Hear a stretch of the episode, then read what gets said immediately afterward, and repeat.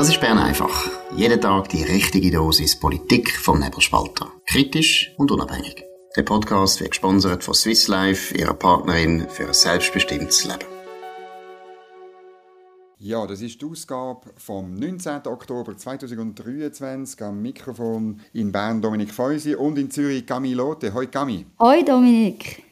Ja, es sind so die letzten Tage vor dem Wahlsonntag. Ich meine, du bist Kandidatin, du gibst wahrscheinlich nochmal richtig Gas, aber ich sage dir hier im Medienzentrum, es ist so die Ruhe vor dem Sturm, oder? Also man schleicht so ein bisschen umeinander, man fragt sich noch, welche Geschichte macht Sinn, ähm, mhm. was können wir noch machen, Skandal. Ja, wir haben zwar heute im Programm noch einen kleinen Skandal mit Grünliberal und Mehl, sind gespannt auf das. Aber ähm, sonst äh, ist es bei uns eher ruhig. Bei dir nicht, oder? Du, du machst noch, du machst noch ähm, Mobilisierung bis am Sonntagmittag, oder wie? Ja, es ist halt ja wirklich so, dass bis am Sonntagmittag noch jede, jeder Zweite eigentlich noch nicht gewählt hat. Also aufgeben dürfen wir in dem Sinne ja eigentlich als Partei noch nicht. Ich gehe heute Abend auch ins Sekretariat von der SVP und mir läutet immer allen Mitgliedern an und erinnern sie daran, dass sie noch wählen gehen, falls sie das nicht gemacht haben. Also wirklich noch der Schlussspurt, aber der geht bis am Sonntag. Ich muss noch, jetzt mal noch sagen, äh, natürlich, äh, ich rufe auch auf, gehen wählen und so, aber es gibt auch das Recht, nicht zu wählen. Ich bin da anderer Meinung als der Markus, der da einen Stimmzwang einführen will. Ähm, weil, ja, Vielleicht sind halt einfach die, die, die Gründe, wo man jetzt auch rechts und links von der Straße, natürlich in Bern, nicht in Zürich, wo du auftrittst, aber vielleicht sind die Gründe in Bern einfach nicht so überzeugend und darum geht man vielleicht nicht. Also wie, wie stehst du zum Thema nicht wählen? Ja, man muss es ein differenziert anschauen, weil es ist natürlich teilweise schon das Problem, wenn man so die Politikwissenschaft anschaut. Es ist ja so, dass es auch Leute gibt, die sind gar nicht in der Lage zu wählen. Also sie sind total überfordert. Und jetzt gerade im Kanton Zürich, wenn ich an den denke, mit 44 Listen, das ja. ist oft natürlich ein, ein mega Hindernis und eine Hürde, die die Leute überfordert. Und das andere ist auch, dass die Leute auch einfach teilweise gar nicht so in Kontakt kommen mit der Politik. Die sind sozial isoliert, obwohl eben der ganze Kanton bei uns zugepflastert ist, wo dann nicht gehen, gehen wählen. Es ist also nicht so eine ich will nicht wählen, sondern es hat ganz unterschiedliche Gründe dahinter. Und darum bin ich auch immer ein skeptisch, wenn der Markus mit der Wahl- und Stimmpflicht kommt. Das ist gut. Ähm, ich glaube, du machst das Wochenende hin noch äh, so Stereotypen von Nichtwählen, was für verschiedene Typen das es gibt, gell?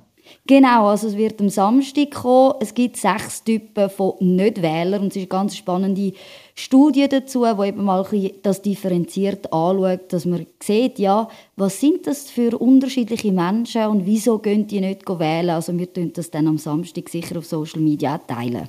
Also nebelspalter.ch am Samstag. Jetzt aber ähm, zu den Themen vom Tag. Äh, schon wieder ein, ein, ein, Flughafen, wo man muss evakuieren muss. Das mal der Euro Airport in äh, Basel-Mühlhausen. Ähm, und äh, also wir, äh, auch übrigens heute hier in Bern sehr viel mehr Polizei als auch schon. Mhm. Äh, die Sicherheitslage ist wirklich angespannt. Natürlich auch, weil irgendwie einfach jeden Tag irgendwelche Demonstrationen kommen. Man hat jetzt auch generell Demonstrationen verboten. Also eine Einschränkung von einem Grundrecht, das ich wichtig finde. Aber äh, aus Gründen, muss man halt sagen, leider. Ja, äh, da, einfach, man kommt fast nicht mehr zu. Ja, es ist wirklich erschreckend, dass jetzt gerade sehr viel, es sind ja in den meisten Fällen Bombendrohungen, die bekannt worden sind, ja gerade eben jetzt äh, der Euro-Airport, dort weiss man einfach noch keine Details, aber auch schon Frankreich hat man gestern sechs Flughäfen müssen evakuieren. Man hat am Wochenende den Louvre und andere Sehenswürdigkeiten müssen evakuieren. Und spannend ist, wenn man sich da ein bisschen umlässt und auch Interview liest, sagen Sicherheitsexperten, ja, die Lage hat sich verschärft, aber jetzt gerade so zum Thema Schweiz, die sehen eigentlich nicht Anzeichen dazu, dass es jetzt zum Beispiel zu Attentaten kommt. Es gäbe kein größere Netzwerk, aber es kann immer sein, dass Einzeltäter oder auch organisierte Kleingruppen sich halt durch den Krieg jetzt im Nahen Osten sozusagen wieder für den Dschihad aktivieren lassen. Und das ist das Risiko, das man beobachten müssen. Ja, das ist so. Ich bin, habe am 11. noch einen Auftritt oder ein Gespräch mit einer Schulklasse aus der Stiftschule Einsiedeln. Und äh, es war lustig, nachher äh, sind sie in die Mittagspause gegangen und der Lehrer hat also die Schülerinnen und Schüler darauf aufmerksam gemacht, ja, ähm, sie sollen also auf keinen Fall irgendwie ein Sandwich holen und dann ihren Rucksack auf dem Bundesplatz mhm. deponieren und davonlaufen. Das wäre nicht so gut, weil sie gehen nachher noch ins Bundeshaus. Ähm, in diesem Zusammenhang auch, äh, finde ich, ein wichtiger Kommentar von Georg Hässler, NZZ, heute in der NZZ. Oder man muss wirklich angesichts auch von dieser Sicherheitslage, nicht nur in Israel, sondern eben in, in Europa, muss man jetzt schon mal Klartext reden. Und, äh, wo ist gefährlich, was ist gefährlich. Und er schreibt, es ist Zeit für mehr Eindeutigkeit und die Schweiz muss aufhören, Terroristen und die israelische Armee gleichzusetzen. Das ist ja so eine Tendenz, die sieht man bei Linksgrün, die sieht man auch bei vielen Medienschaffenden, insbesondere bei SRF. Man tut es so, wie wenn da zwei Armeen gegeneinander antreten und das ist einfach nicht der Fall. Also, ähm, es ist eine konventionelle Armee, schreibt der Georg Hässler, die eine Terrorgruppe bekämpft und ja, die ständige Mahnung eben aus der Schweiz, dass, dass Israel äh, das Völkerrecht müsse einhalten ja, das darf man sagen, es ist auch richtig, man muss es einhalten, aber es ist ja nicht so, dass Israel das nie macht, sondern es ist so, dass die andere Seite das noch nie gemacht hat. Oder? Also ähm, das, das Abschlachten von unschuldigen Frauen und Kindern, das ist, das ist das Kriegsverbrechen.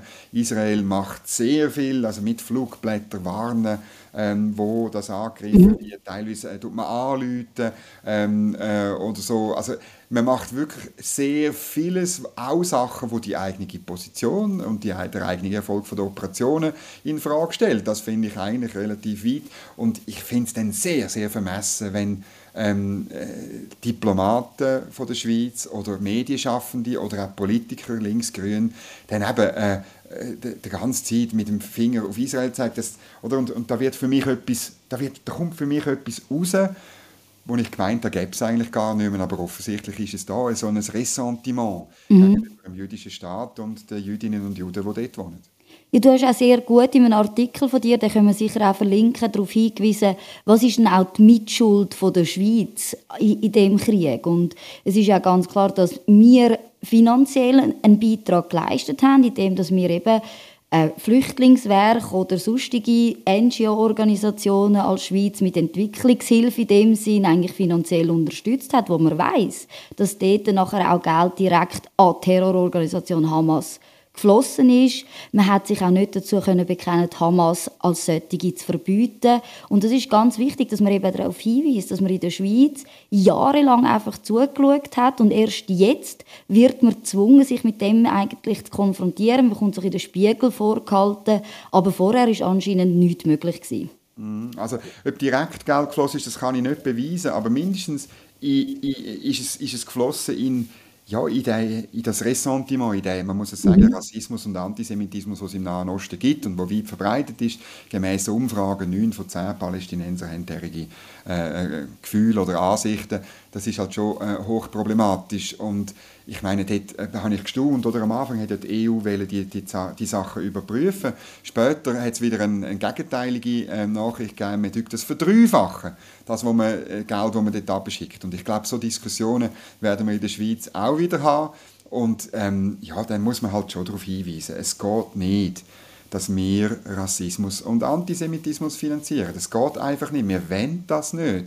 Und wir wollen auch nicht importieren ähm, nach Europa und in die Schweiz. Es ist halt wirklich, man landet dann sehr oft bei der Migrationspolitik und ich finde es dort noch spannend, weißt du, irgendwo durch, ähm, wenn, jetzt noch, wenn wir wieder zurückkommen zum Thema Wahlkampf, ich meine, von der SP, äh, auch von der Mitte, von den Grünliberalen und auch von den Grünen, von Mitte links hast du eigentlich im ganzen Wahlkampf zum Thema Migration nie etwas gehört, weil sie einerseits über das Thema nicht reden wollen und weil sie auch teilweise das Gefühl haben, ja, es läuft ja alles wunderbar. Und das ist ein bisschen ein Wett mit der Zukunft, wo wir jetzt gerade unmittelbar vor der Wahl sehen, dass die Wette auch in die Hose gehen ja, es ist ja nicht nur in der Schweiz so, auch in Deutschland tun sich ja die grossen Parteien immer schwierig mit dem Thema Migration. Und das ist auch ein Grund, wieso die AfD so Erfolg kann feiern kann.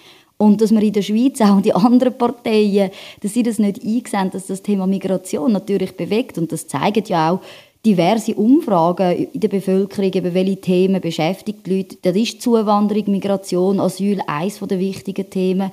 Und trotzdem hat man nicht den Mut, die Problem der Migration anzusprechen. Ich habe immer das Gefühl, man empfindet es dann so ein bisschen als dreckig, wenn man das als Partei macht. Das überlässt man dann der SVP. Man ist dann aber überrascht, wenn dann das Wahlergebnis, wie es so aussieht, am Sonntag dann eben rauskommt. Mhm, das ist so.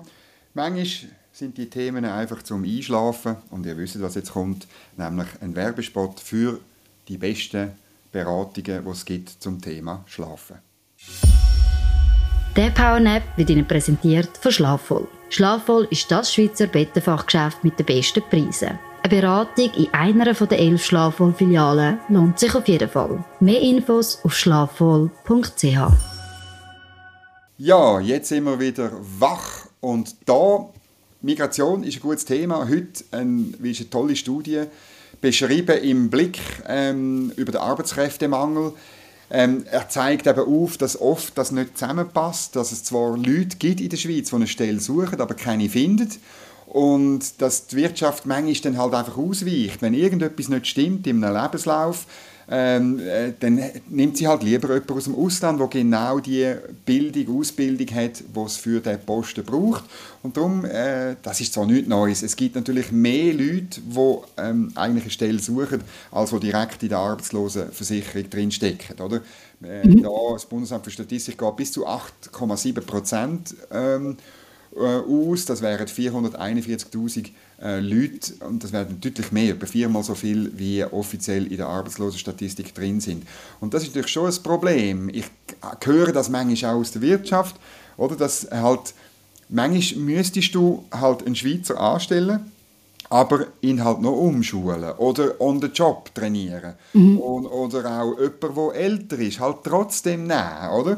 Aber heute, dank der Personenfreizügigkeit, musst du das nicht, weil du immer irgendwo in Europa, im EU-EFTA-Raum genau jemanden findest, wo das ähm, Papierli hat, die Ausbildung hat, die du genau brauchst und ähm, wo auch dann eben 30, 35 statt 55, 60 ist und meistens auch noch ähm, nicht wahnsinnig hohe Anforderungen beim Lohn hat. Also ich meine, und das ist schon ein das Problem, wo man, glaube ich, wegen der Personenfreizügigkeit, das steht natürlich nicht im Blick, eine wichtige Rolle spielt. Ja, es ist natürlich schon so, dass Jobprofile die verändern sich laufend und als Arbeitnehmer muss man auch auf das können reagieren. Es ist immer wichtig, dass man Weiterbildungen macht oder dass man Minimum gerade bei den Frauen, dass sie Teilzeit schaffen, wenn sie Kind bekommen, um nicht aus dem Arbeitsleben rauszugehen. Aber es besteht natürlich ein Risiko, oder? Auch gerade für ältere Leute. Es ist immer schwieriger, das weiß man aus diversen Studien, wenn man über 55 ist, dass man eine Stelle bekommt es ist dann eben nicht mehr so attraktiv, auch sei es jetzt wegen der PK, wegen der höheren Beiträge, jemanden darzustellen, der über 55 ist. Eben lieber jemand Jungs, jemand Günstigeres. Und für das hat man ja eigentlich gerade die Masseneinwanderungsinitiative damals. Und man hat ja dann den Inländervorrang Leit eingeführt, wo ja genau verhindern soll, dass eben die Arbeitslosen in der Schweiz in dem Sinn durch billige EU-Arbeitskräfte ersetzt werden. Aber gebracht hat das ja nichts, das wissen wir jetzt. Ja, das hat nichts gebracht, oder? Und ich, ich erinnere mich gut, das war ja ein Deal zwischen dem Cedric Wermuth, SP, damals noch nicht Präsident, und dem Kurt Fluri, FDP-Nationalrat aus Solothurn. Ähm, und äh, auf, eigentlich hat die SVP zusammen mit der Mitte ein anderes Konzept sich überlegt, nämlich eben äh, so ein Schutzklauseln, die ja vorgesehen sind in der Personenfreizügigkeit, die mal zumindest auszuprobieren. Und ich glaube schon, die Diskussion müssen wir wieder führen, oder? Wie, man die, wie man die Initiativen umsetzt. Ähm, da, weist, äh, da viele in der SVP weisen auf das hin, man hat, glaube das Thema Personenfreizügigkeit, vorher haben wir es mehr von Asyl gehabt, aber auch das, Personenfreizügigkeit, das Thema, das wird in der nächsten Legislatur weiter eine wichtige Rolle spielen und ich glaube, wir müssen noch eins darüber reden, wir müssen auch mit Brüssel darüber reden und vielleicht halt die Schutzklausel einmal aktivieren. Das ist sicher ganz wichtig, muss ich nämlich immer noch bewusst sein, dass, das steigt eine Studie aus dem Kanton Zürich, dass ja vier von fünf, aus den EU-EFTA-Staaten in die Schweiz einwandern, die kommen eben nicht in einen Fachkräftemangelberuf, sondern die können eine Stelle besetzen, wo es eigentlich genug Leute aus der Schweiz gibt. Das ist eine Tatsache. Also nur einer von diesen fünf würde es tatsächlich brauchen. Und die Zahlen kann man halt einfach totschweigen, das kann man machen, aber es verschärft gerade die Situation auf dem Arbeitsmarkt und die Studie, die wir jetzt hier besprechen, zeigt es indirekt. Ja, jetzt kommen wir auf zwei eher lockere, lustige Vorwahlgeschichten. Äh, in Freiburg ist ein jung, grün, liberaler Spitzenkandidat plötzlich nicht mehr Spitzenkandidat und weg vom Fenster. Was hat der junge Bursch gemacht? Genau, es geht um den Philipp Henny. Er hat einen Werbebrief von der SVP bekommen mit der Aufschrift Nein zu einer 10 Millionen Schweiz. Was hat er gemacht? Er hat den mit Mehl gefüllt und den an Absender zurückgeschickt. Das Ganze hat einen Polizeieinsatz ausgelöst. Ich muss aber fairerweise auch sagen, er hat, nachdem er den Brief verschickt hat, gemerkt, ja, wie schwer eigentlich die Tat ist und hat sich dann selber angezeigt bei der Kantonspolizei und sich bei der SVP gemolden. Er ist aus der Partei austreten und hat jetzt auch gesagt, er steht nicht mehr zur Verfügung als Kandidat für die junge GLP am Sonntag. Aber ich meine, es, es braucht ja schon ein bisschen, ähm, wie soll ich sagen, ein bisschen Einsatz, dass du dann wirklich den Brief nimmst, du hast ihn aufgemacht und dann nimmst ihn, dann füllst du den Mail rein, klebst ihn wieder zu, schreibst drauf, äh, zurück an den Absender. Ja, also ich meine, da, da, so wahnsinnig viel überlegt hat er nicht. Und ich meine, das, ja, ist schön, wenn er nachher selber merkt, dass es ein Blödsinn war. Er muss auch so Jugendsünden soll man dann nicht ewig nachtragen. Ähm, das machen wir beim Cedric Wermuth ja auch nicht. Ähm, aber ich meine, schon noch verrückt. Ich meine, wie kommt er auf die Idee, oder? Ja.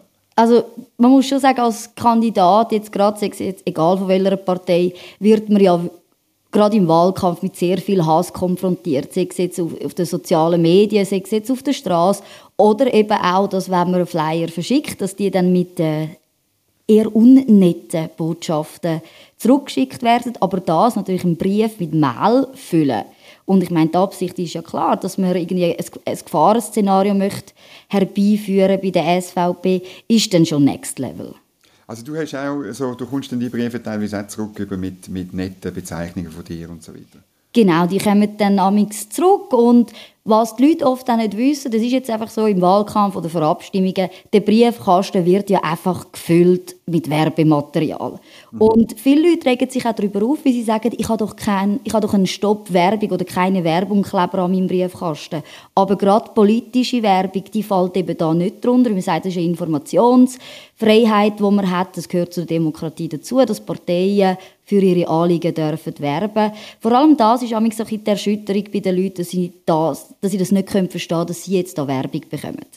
Das ist lustig, weißt, ich wohne ja so auf dem Land, in der Berner Pampa am Eingang zum Emmental. Ich habe keinen einzigen Werbebrief bekommen, weil das glaube einfach, das ist, das ist wahrscheinlich es wahnsinnig teuer, uns auch noch zu bedienen mit dem, in diesem kleinen 250 Seelendorf. Das hat doch auch wieder einen gewissen Vorteil. Ähm, apropos Land, das ist eine zweite lustige Geschichte ähm, aus dem Kanton Zürich. Der Kanton hat einen Veloweg gebaut auf Land von einer Bauernfamilie zwischen Rossau und Urzliken. Ähm, du musst dann noch sagen, wo das liegt, weil ich habe schlichtweg keine Ahnung, äh, irgendwo, wo die nächstgrößere Stadt oder Dorf ist. Ähm, und ähm, die haben einfach das angefangen bauen und das Land gehört ihnen gar nicht.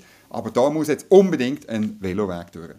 Genau, es geht erstaunlicherweise nicht um Velowege in der Stadt Zürich, sondern um Velowege im Säuleamt. Jetzt das nächstgrössere, würde man vielleicht sagen, ist Mettmerstetten, wo man noch kennt. Aber es ist recht krass, dass man da jetzt, also man hat den Veloweg bauen, dass man einer Familie, auf der ihrem Land hat man den Veloweg jetzt gebaut, obwohl die nie einen Vertrag unterschrieben haben. Und sie haben den Vertrag, wie das äh, beim Tagesanzeiger steht, die haben den mehrmals zugeschickt bekommen und sie haben ihn nie unterschrieben und trotzdem hat man angefangen zu bauen. Man hat es dann nachher eingestellt, man hat gesagt, es ist ein Fehler beim Kanton Zürich und hat sich auch entschuldigt. Aber man möchte den Veloweg immer noch bauen. Und was man jetzt macht, man bietet dieser Familie 8 Franken 50, haben wir vorher angeboten, jetzt will man ihnen 9 Franken 10 pro Quadratmeter anbieten, also irgendwie ein bisschen mehr über 10'000 Franken, die sie da würden damit es dort in der Pampa im Nirgendwo einen Veloweg hat. Ich empfehle der Familie Hurter, so heißt sie, dass sie herbleibt und seit unter 20 Franken gibt es das nicht, dann bauen die halt den Veloweg ähm, im Rechtwinkel rund um unsere Parzellen herum. Nein, da würde ich jetzt wirklich herbleiben, weil das geht nicht. Und das ist wirklich mindig äh, von 8 Franken 50 auf 9 Franken 10. Das ist ja nicht einmal 10% mehr. So, und das ist einfach, da müsst ihr einfach aufhören. Und wenn ihr euch so einen, und dann, der Bauleiter hat sich noch entschuldigt, sagt der Thomas Mark von der Zürcher Baudirektion, ähm, müssen wir noch sagen, wer, wereli, wer ist denn der Baudirektor vom Kanton Zürich? Wer ist das? Der Martin Neukomm. Genau, und der ist von der Steinzeitpartei, von den Grünen. Also wirklich, es ist einfach, man muss, man muss einfach das betonen, man könnte jetzt sagen, das geht nur um einen Veloweg. Nein, da geht es um Rechtsstaat oder Nicht-Rechtsstaat. Und speziell ist, man muss sich wirklich im verlinkten Artikel muss sich mal die Bilder anschauen von dieser Straße, wo jetzt der Veloweg entsteht. Also es ist grün rundherum, die Straße steht alleine. Ich glaube, man kann da als Velofahrer sehr gut drauf fahren. Und ich weiß jetzt nicht, wer sich das überlegt hat. Das ist anscheinend im Richtplan, dass man jetzt dort aussen ganz dringend einen Veloweg bräuchte. Also mich würde wundern, was die für eine Velokadenz haben jeden Tag, dass sie sagen, es ist jetzt ganz dringend notwendig, dort aussen den Veloweg zu platzieren. Das ist eigentlich eine Velo-Autobahn, muss man sagen. Oder?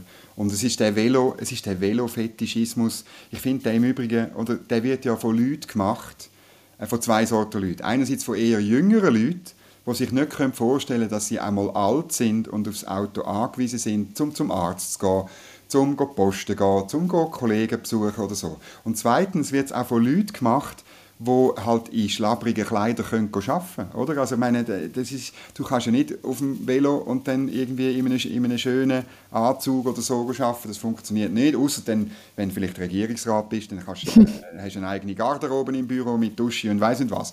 Aber item, es, es ist einfach, ein, ein, man tut dort bei diesen Velo-Fetischisten, tut man letztlich von einer persönlichen Befindlichkeit und persönlichen Wünschen, ähm, die, die tut man der ganzen Gesellschaft aufoktroyieren. Und ich habe nichts grundsätzlich gegen Veloweg, aber sie müssen ähm, letztlich Sinn machen und man muss, darf nicht vergessen, den Rechtsstaat einzuhalten und man darf nicht vergessen, dass es auch nicht Velofahrer gibt und Leute, die auf andere Sachen angewiesen sind.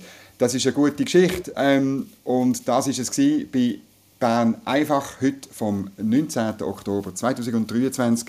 Camilote und Dominik Feusi, wir verabschieden uns äh, in Abend. Euch hoffen wir, dass ihr morgen wieder zulässt. Am äh, letzten Bern einfach vor dem Sonntag. Ich tue noch ankündigen, am Sonntag werden wir Bern einfach live aus dem Bundeshaus senden, immer wieder live mit Gästen, die Beurteilungen abgeben, was da genau vor sich geht. Tun also direkt live reinzappen oder nachhören auf nebelspalter.ch. Das gibt einen fantastischen Nachmittag, der Wahlsonntag, all vier Jahre Hochfest der Demokratie. Ob Wähler oder Nichtwähler, Bern einfach ist immer eine richtige Wahl und vergessen nie, dürft euch nie entschuldigen, dass ihr nicht links sind. So wünsche ich allen einen schönen Abend und eine gute Zeit. Das war Bern einfach, gesponsert von Swiss Life, ihrer Partnerin für ein selbstbestimmtes Leben.